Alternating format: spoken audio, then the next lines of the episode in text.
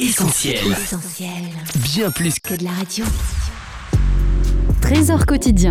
Samedi 11 mars. Le baptême. Acte chapitre 2, verset 41. Ceux qui acceptent la parole de Pierre se font baptiser.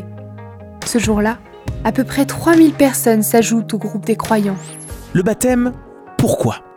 Eh bien déjà, pour obéir au Seigneur qui l'a ordonné, car après tout, la marque d'un authentique disciple de Jésus, c'est l'obéissance. De nombreux textes bibliques confirment cette nécessité impérieuse. Jésus lui-même a considéré qu'il était juste qu'il soit baptisé. Le baptême, qu'est-ce que c'est? Ce n'est pas un acte magique qui aurait en lui-même le pouvoir de communiquer le salut indépendamment de la condition spirituelle de celui qui le reçoit. Il consiste plutôt en un engagement solennel que l'on prend envers Dieu, de vivre désormais avec son aide, en accord avec sa volonté, et ainsi de conserver une bonne conscience.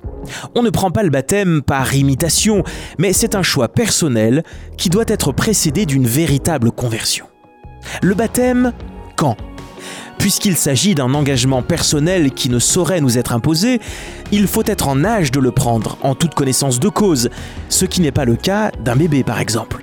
C'est pourquoi aucun texte biblique ne fait mention du baptême de nouveau-né, mais il s'agit toujours d'adultes.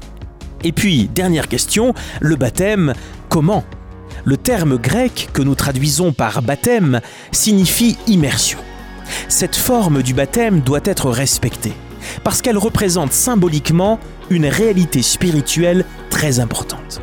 Dans Romains chapitre 6, nous apprenons que celui qui est baptisé s'identifie à Christ qui est mort et qui a été enseveli. L'immersion, le plongeon, signifie donc que par ce geste, on choisit de mourir à notre vie passée, de renoncer au péché pour vivre une nouvelle vie en Jésus-Christ.